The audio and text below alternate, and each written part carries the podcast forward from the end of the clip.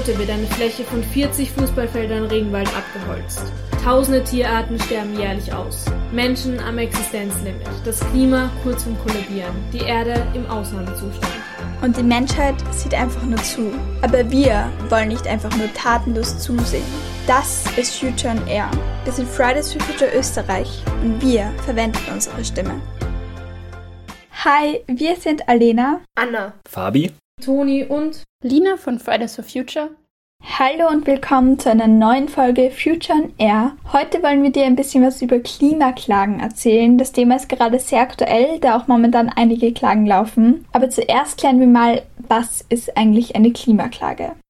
Klimaklagen sind Gerichtsverfahren, die sich mit Rechtsstreitigkeiten rund um den Klimaschutz und die Anpassung an die Klimakrise beschäftigen. KlägerInnen in diesen Verfahren können sowohl einzelne BürgerInnen als auch NGOs, Kommunen, Staaten oder sogar Unternehmen sein.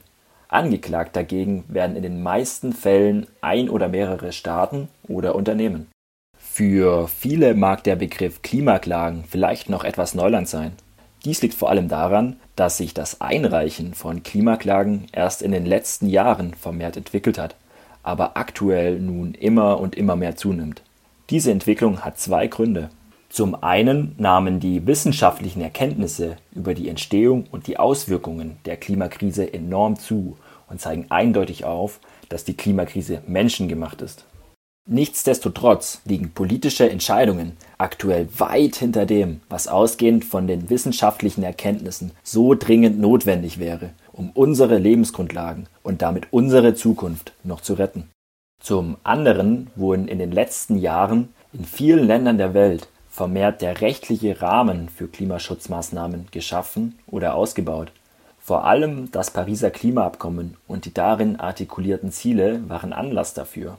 Durch diese neu geschaffenen Rahmenbedingungen, Rechte und Gesetze bieten sich mehr und mehr auch die juristischen Möglichkeiten, diese nun auch notfalls einzufordern, wenn sie nicht adäquat umgesetzt werden, auch wenn das Pariser Klimaabkommen selbst keinen Klageanspruch bietet.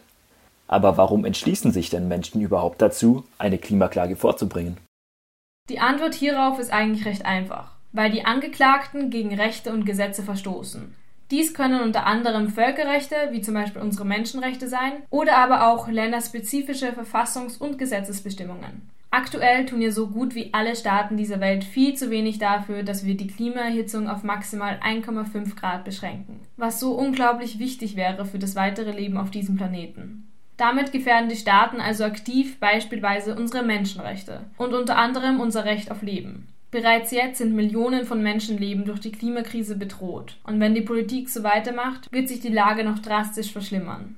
In diesen Klimaklagen geht es also nicht darum, sich selbst zu bereichern, sondern letztlich einfach nur darum, dass die internationalen oder länderspezifischen Rechte eingehalten werden. Die genauen Ziele sind natürlich von Fall zu Fall unterschiedlich. Allerdings nehmen die folgenden Absichten in den Klagen regelmäßig zentralen Raum ein. Zum einen möchte man mit dem Gerichtsverfahren Druck auf die Gesetzesgeber und Entscheidungsträgerinnen ausüben, damit diese ambitionierten Klimaschutz betreiben, wie es gemäß unzähligen wissenschaftlichen Erkenntnissen auch dringend notwendig wäre. Zum anderen gibt es regelmäßig Klimaklagen, die sich direkt auf die Gesetzesgebung beziehen und hierbei entweder konkret den Inhalt und die Umsetzung von Gesetzen angehen oder darauf abzielen, gesetzliche Lücken zu schließen. Insgesamt sind Klimaklagen also ein mächtiges Instrument, um auf Rechtswegen die so dringende Beschleunigung des Klimaschutzes voranzutreiben. Doch welche Klimaklagen gab es denn schon? Fast überall auf der ganzen Welt gibt es Klimaklagen. Es sind schon lange keine Einzelfälle mehr. Gerade in den letzten Jahren gab es weltweit einen extrem starken Anstieg von Klimaklagen. 2017 wurden über 800 Fälle in 24 Ländern eingereicht. Im Juli 2020 hat sich die Zahl mit mindestens 1500 Fällen in 38 Ländern nahezu verdoppelt. Die weitaus meisten Verfahren wurden bislang in den USA durchgeführt. Bis Februar 2020 wurden über 1000 Fälle verhandelt. Gemessen allerdings an den Verfahren pro Einwohner ist Australien der Spitzenreiter. Klimaklage, die als die weltweit erste Klimaschutzklage beschrieben wird, hatte ihren Ursprung in den Niederlanden schon im Jahr 2013. Die Urgenda Stiftung klagte mit 900 MitklägerInnen gegen die niederländische Regierung, weil sie nicht genügend Maßnahmen ergriffen hatte, um die Treibhausgasemissionen zu reduzieren. Erst 2018 wurde das Urteil bestätigt und damit ein Präzedenzfallurteil geschaffen.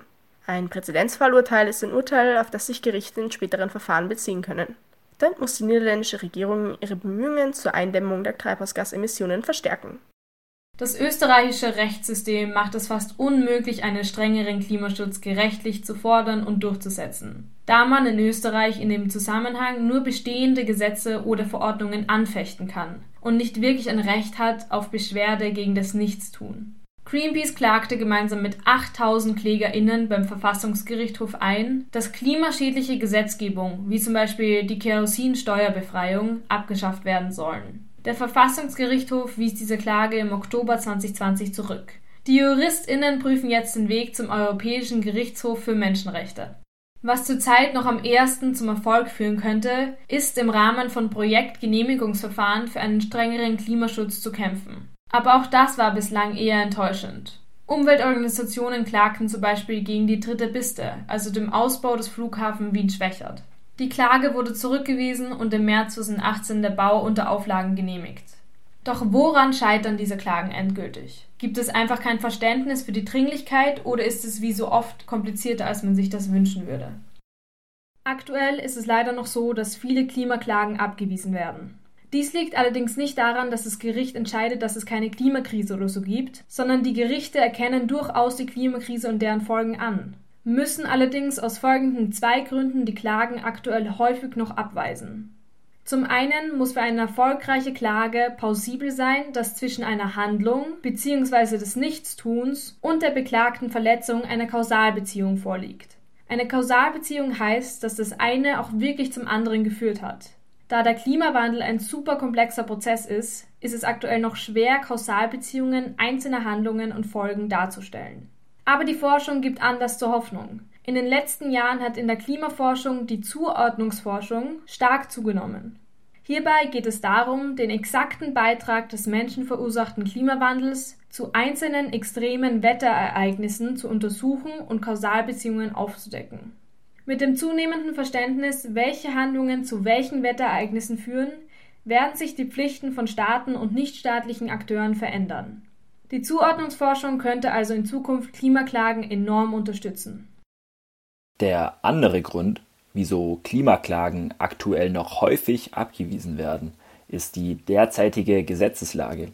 Am ehesten sind Klagen dann erfolgreich, wenn sie sich direkt auf einen expliziten Gesetzesinhalt beziehen. In unserem Fall wären also Klagen eher erfolgreich, wenn sie sich direkt auf Gesetze beziehen könnten, in denen wortwörtlich geschrieben ist, dass der Staat das Klima schützen muss. Allerdings sind hierbei die Gesetze aktuell häufig noch nicht so eindeutig formuliert oder existieren noch nicht, auch wenn sich, wie bereits erwähnt, hier schon einiges in diese Richtung entwickelt hat. So müssen Klimaklagen aktuell noch eine Art Umweg gehen und zum Beispiel sich auf die Menschenrechte wie das Recht auf Leben berufen. Auch wenn dieses Recht definitiv bedroht wird durch die Klimakatastrophe, ist in den Menschenrechten nicht eindeutig von Klimaschutz die Rede, was die Chancen bei Klimaklagen vermindert. Es gibt aber, vor allem hier in Österreich, Anlass zur Hoffnung. Konkret heißt diese Hoffnung Klimavolksbegehren, über das wir dir schon in der Vergangenheit berichtet haben. Das Klimavolksbegehren hat ja unter anderem zum Ziel, Klimaschutz in der Verfassung zu verankern. Damit wäre eine deutlich bessere Rechtsgrundlage geschaffen für Klimaklagen, durch die wir dann die Einhaltung unserer bürgerlichen Rechte einfordern können. Insgesamt gibt es also einigen Anlass zur Hoffnung, dass sich die Möglichkeiten für Klimaklagen nun immer mehr verbessern und wir dadurch nach und nach bessere Chancen haben, der Politik Druck zu machen, damit sie das tut, was der Großteil der Bevölkerung will. Mehr Klimaschutz. Wir haben jetzt viel darüber geredet, wie sich Klimaklagen in der Vergangenheit entwickelt haben und wie sie sich in Zukunft entwickeln werden. Abschließend wollen wir uns aber auch noch anschauen, was aktuell für Klimaklagen laufen, denn es gibt auch hier einige sehr spannende und aktuelle Geschehnisse. Es laufen gerade einige Klimaklagen weltweit. Ich möchte dir von zwei in der EU erzählen. Katharina, Claudia, Martim, Sophia, André und Mariam sind sechs Kinder und junge Erwachsene aus Portugal. Sie spüren schon heute die Auswirkungen der Klimakrise. Hitzetage werden heißer, Waldbrände extremer und sie bangen um ihre Zukunft, sollten die Regierungen weiter so wenig gegen die Klimakrise tun, wie sie es jetzt schon machen. Die sechs haben sich entschieden, am Europäischen Gerichtshof für Menschenrechte gegen 33 europäische Länder zu klagen, weil diese zu wenig für Klimaschutz tun und daher für die Lage der sechs in der Klimakrise verantwortlich sind. Ziel der Klage ist es, ein gerichtliches Urteil zu erwirken, das die europäischen Regierungen dazu zwingt, endlich wirksame Klimaschutzmaßnahmen umzusetzen. Warum der Europäische Gerichtshof für Menschenrechte? Der Gerichtshof kann für die europäischen Staaten verbindliche Urteile aussprechen, auch für solche Staaten, die nicht der EU angehören, wie zum Beispiel die Schweiz oder die Türkei. Leider hat der Gerichtshof aber keine wirklichen Zwangsmittel, um die Urteile dann auch wirkungsvoll durchzusetzen. Die portugiesischen Klägerinnen sehen durch die Klimakrise drei Menschenrechte verletzt und klagen damit am Europäischen Gerichtshof für Menschenrechte. Einmal das Recht auf Leben, das Recht auf Achtung ihres Privat- und Familienlebens und das Recht, nicht diskriminiert zu werden. Das Recht auf Leben sehen sie verletzt, da die Klimakrise eine reale Bedrohung für das Leben der Menschen darstellt. In den Waldbränden in Portugal im Jahr 2017 beispielsweise sind 120 Menschen gestorben und die Waldbrände nehmen mit der Klimakrise weiter zu. Mit steigendem Alter der Klägerinnen wird das Risiko, durch die Folgen der Klimakrise zu sterben, immer größer werden, sollten keine wirksamen Klimaschutzmaßnahmen getroffen werden. Das Recht auf Achtung ihres Privat- und Familienlebens sehen sie verletzt durch eine Einschränkung ihres körperlichen und geistigen Wohlbefindens. In den letzten Jahren wurden die Hitzewellen in Portugal immer heißer, länger und öfter. Im Jahr 2018 lag der Rekord bei 44 Grad Celsius. Bei der Hitze können die Jugendlichen nicht gut schlafen, sie können nicht wie gewohnt rausgehen oder Sport treiben. In Zukunft werden die Hitzewellen weiter zunehmen und eine höhere Beeinträchtigung und mehr gesundheitliche Risiken mit sich bringen. Dazu kommen mögliche Belastungen durch Klimaangst, also die Angst vor den Folgen der Klimakrise. Eine Diskriminierung durch die Folgen der Klimakrise sehen die Jungen in ihrem Alter begründet. Da sie länger leben als die ältere Bevölkerung, spüren sie die Auswirkungen der Klimakrise länger und stärker. Die Klimaklage der sechs PortugiesInnen wurde im September letzten Jahres eingereicht. Im November hat der Europäische Gerichtshof für Menschenrechte die Klage angenommen und sie den 33 verklagten Staaten mitgeteilt. Diese müssen nun bis Ende Februar eine Erklärung dazu abgeben. Außerdem beschloss der Europäische Gerichtshof für Menschenrechte, diesen Fall beschleunigt zu behandeln, misst ihm also wirklich Bedeutung zu. Vor einigen Tagen schickten einige Klima- und Umweltorganisationen einen Antrag an den Gerichtshof, um der Klage beizutreten und ihre Unterstützung auszutreten. Auch Österreicherinnen klagen vor dem Europäischen Gerichtshof für Menschenrechte. Erst vor einigen Tagen ging die neue Klimaklage an den Gerichtshof. In diesem Fall klagt ein junger Mann aus Österreich, der an Multiple Sklerose erkrankt ist. Die durch die Klimakrise vermehrten Hitzetage in Österreich machen ihm deutlich und stark zu schaffen. Aber was es genau mit dem Fall auf sich hat und wie es gerade mit der Klage aussieht, wird uns Michaela Krömer in einem Interview erklären. Sie ist Juristin in diesem Fall. Ja, magst du dich vielleicht ganz kurz vorstellen? Ich bin äh, Michaela Krömer, ich bin Rechtsanwältin und kämpfe mit Recht für eine bessere Zukunft. Ich beginne gleich mal, ähm, und zwar, was genau klagt ihr beim Europäischen Gerichtshof für Menschenrechte und auf welcher Grundlage? Also bei dem Verfahren vor dem Europäischen Gerichtshof für Menschenrechte geht es im Grunde darum, welche Bedeutung Menschenrechte im 21. Jahrhundert haben.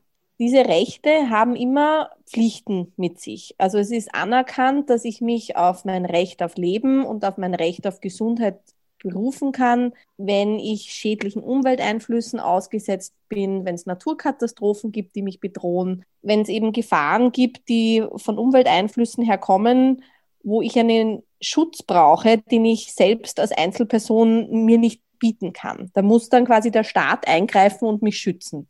Und die große Frage ist, ob und in welchem Ausmaß diese Schutzpflichten auch bei der Klimakrise zur Geltung kommen. Das heißt, es geht da wirklich um die Frage der Bedeutung von Grund- und Menschenrechte. Weil wenn die Menschenrechte zur Klimakrise nichts zu sagen haben, zur größten Katastrophe, dann brauchen wir sie über kurz oder lang ja gar nicht mehr, weil wir uns über diese ganzen Dinge dann keine Gedanken mehr machen können. Und dieses Verfahren ist das dritte Verfahren, das beim Europäischen Gerichtshof für Menschenrechte eingereicht wird. Der Europäische Gerichtshof ist die Autorität in diesen Fragen, aber er hat noch nicht dazu entschieden. Das heißt, es werden jetzt ein paar Fälle eingereicht in der Hoffnung, dass er positiv entscheidet und in der Hoffnung, dass er bald entscheidet. Der konkrete Fall betrifft meinen Mandanten, den Max M und der leidet an multipler Sklerose. Das an sich hat mit der Klimakrise noch nichts zu tun. In seinem Fall, wie in, ungefähr 80 Prozent der Fällen, ist es so, dass sein Krankheitsbild durch die Temperatur, Temperaturanstieg verschlimmert wird. Konkret heißt das, wenn es 25 Grad hat, traut er sich ohne seinen Rollstuhl nicht mehr außer Haus. Wenn es über 30 Grad hat, dann kann er seinen Rollstuhl nicht mehr selbst anschieben und braucht einen elektrischen Rollstuhl und eben hundertprozentige Hilfe, weil er nicht einmal mehr die Kraft in seinen Armen hat, den Rollstuhl anzuschieben. Das ist sehr dramatisch, das ist sehr tragisch und heißt eben, dass sein Leben, sein Wohlbefinden, sein Alltag jetzt schon von der Klimakrise betroffen sind. Und er steht damit für viele Menschen, die schon jetzt betroffen sind. Wir in Österreich, wir in Europa reden nicht so gerne darüber, beziehungsweise versuchen wir das besser zu verdrängen, als es vielleicht in Bangladesch oder in Neuseeland möglich ist. Aber auch bei uns sind viele Menschen schon sehr real und sehr konkret betroffen.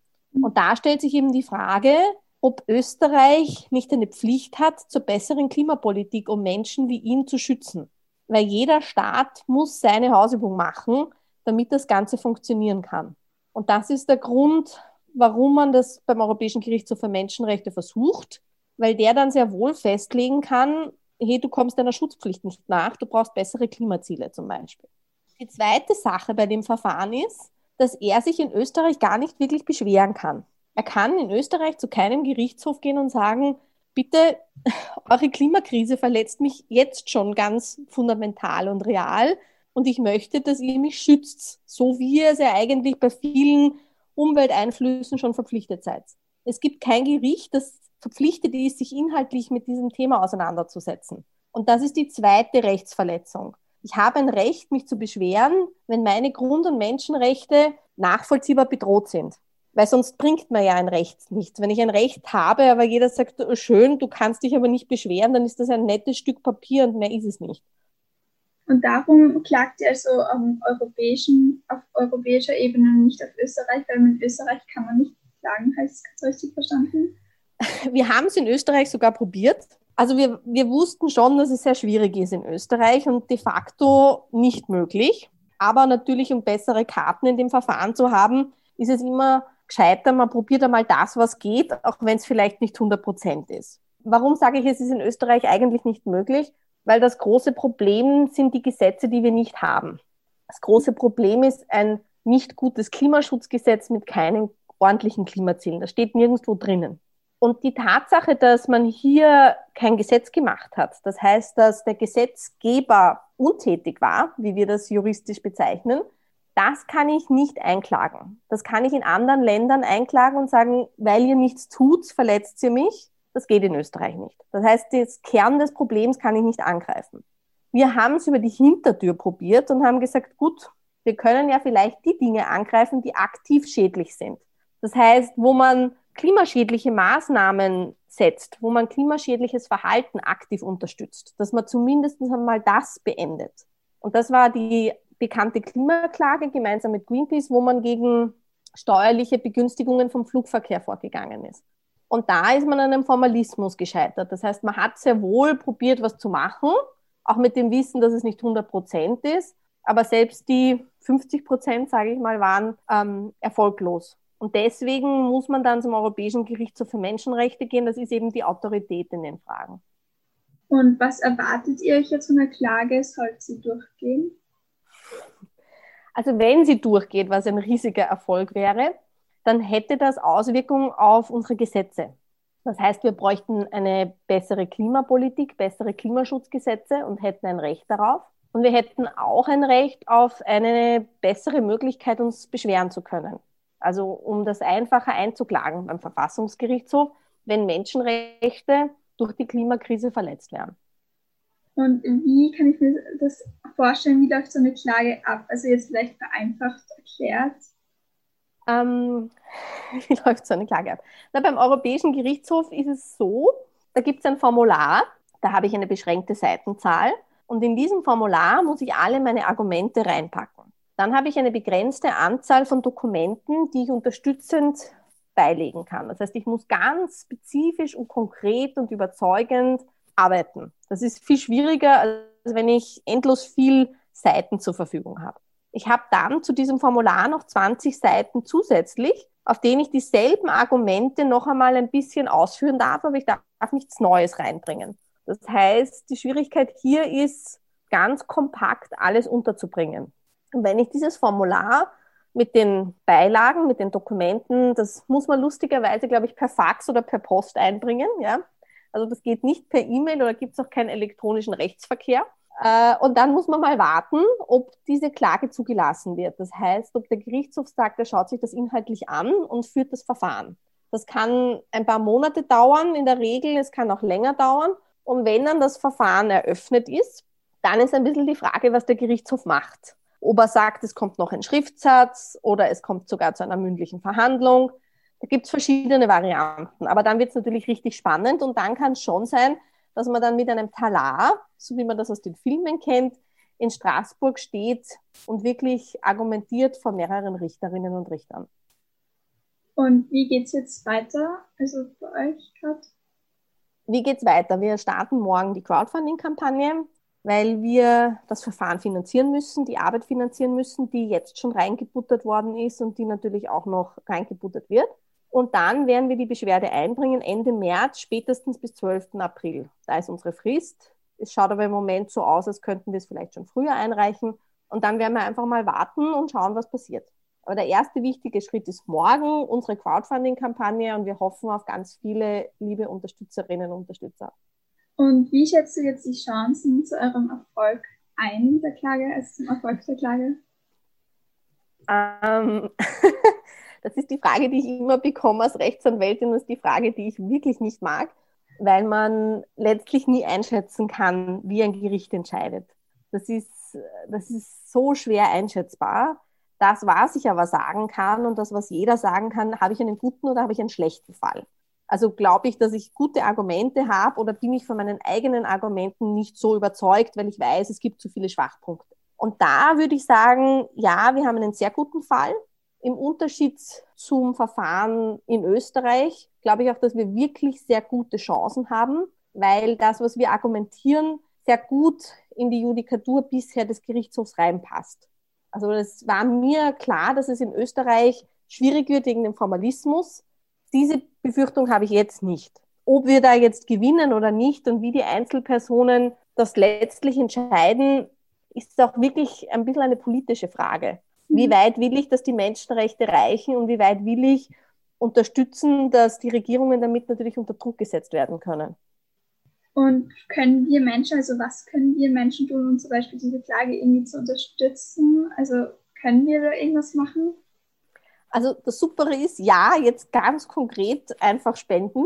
Mhm. Wenn viele Personen 10 oder 20 Euro spenden, dann haben wir auch schon unser Ziel erreicht. Also es ist wirklich die kleinen Dinge, die einen großen Unterschied machen die Informationen weiterleiten, die äh, Fridays for Future teilt, um auch ein Bewusstsein dafür zu schaffen, worum geht's, was ist denn überhaupt das Problem und warum müssen wir alle für diese Rechte kämpfen. Wenn diese Klagen von einer breiten Bevölkerung unterstützt werden, wenn die medial präsent ist, dann steigt natürlich auch der Druck der Gerichtshöfe positiv zu entscheiden und das nicht abzuschaseln, wenn ich das so sagen darf. Also wichtig ist, diese Initiativen finanziell, aber auch durch die eigenen Netzwerke zu unterstützen und sich dann zu informieren und dann auf die Straße zu gehen, wenn es gar nichts anderes bringt. Ja, danke, das wäre es eigentlich, aber voll spannend. Ich hoffe, dass ihr Erfolg habt. Ähm, es klingt total gut. danke. War es soweit klar? War klar, danke. Es war voll Super. Gut. Na, dann freue ich mich. Und damit sind wir auch schon am Ende dieser Folge angekommen und wir hoffen, dass wir das Thema Klimaklagen dir ein bisschen verständlicher machen konnten. Wir müssen weiterhin Druck auf die Politik ausüben, egal in welcher Form, ob Demonstrationen, Volksbegehren, Klagen. Alle Arten des Aktivismus sind jetzt gebraucht und machen ein großes Gesamtbild für den Klimaschutz und gegen die Klimakrise. Die Politik muss sich eingestehen, dass sie mehr gegen die Klimakrise unternehmen muss und endlich ihre Pflichten nachgehen muss. Wir wollen eine lebenswerte Zukunft. Um das noch ein bisschen besser zu verdeutlichen, gehen wir Fridays for Future in zwei Wochen am 19.03. wieder weltweit auf die Straße. Die Aktion läuft unter dem Hashtag No More Empty Promises. Mehr dazu findest du auf unseren Social Media Kanälen unter Fridays for Future Austria. Und nochmal als Erinnerung. Am 9.3. wird bekannt gegeben, was im mehrparteilichen Antrag, der aus dem Klimavolksbegehren entstanden ist, drinnen steht und wie sehr sich die Politik damit verpflichten würde, wirklich ehrlichen und sinnvollen Klimaschutz zu betreiben. Wenn dieser Antrag wirklich in die Verfassung umgesetzt wird, gibt es Gesetze und Versprechen, mit denen sich die Regierung verpflichtet, wirklich etwas zu unternehmen. Und wenn er trotzdem nicht genügend getan wird, hat die Bevölkerung endlich eine gesetzliche Grundlage, auf die sie sich stützen kann, wenn sie ihre Rechte einfordern. Das Klimavolksbegehren ist also wichtiger als manche denken. Also bitte informiert euch, bleibt up to date und kämpft mit uns für eine bessere Zukunft. In unserer letzten Folge haben wir genau darüber gesprochen. Wenn du sie noch nicht gehört hast, hör sie dir an. Sie ist wieder mal sehr interessant geworden. Wir hoffen, ihr seid alle gesund und wohl auf. Wir wünschen euch das Beste. Bleibt stark. Gemeinsam verändern wir die Welt. Wir hören uns wieder in zwei Wochen. Bis dahin alles Liebe und Tschüss.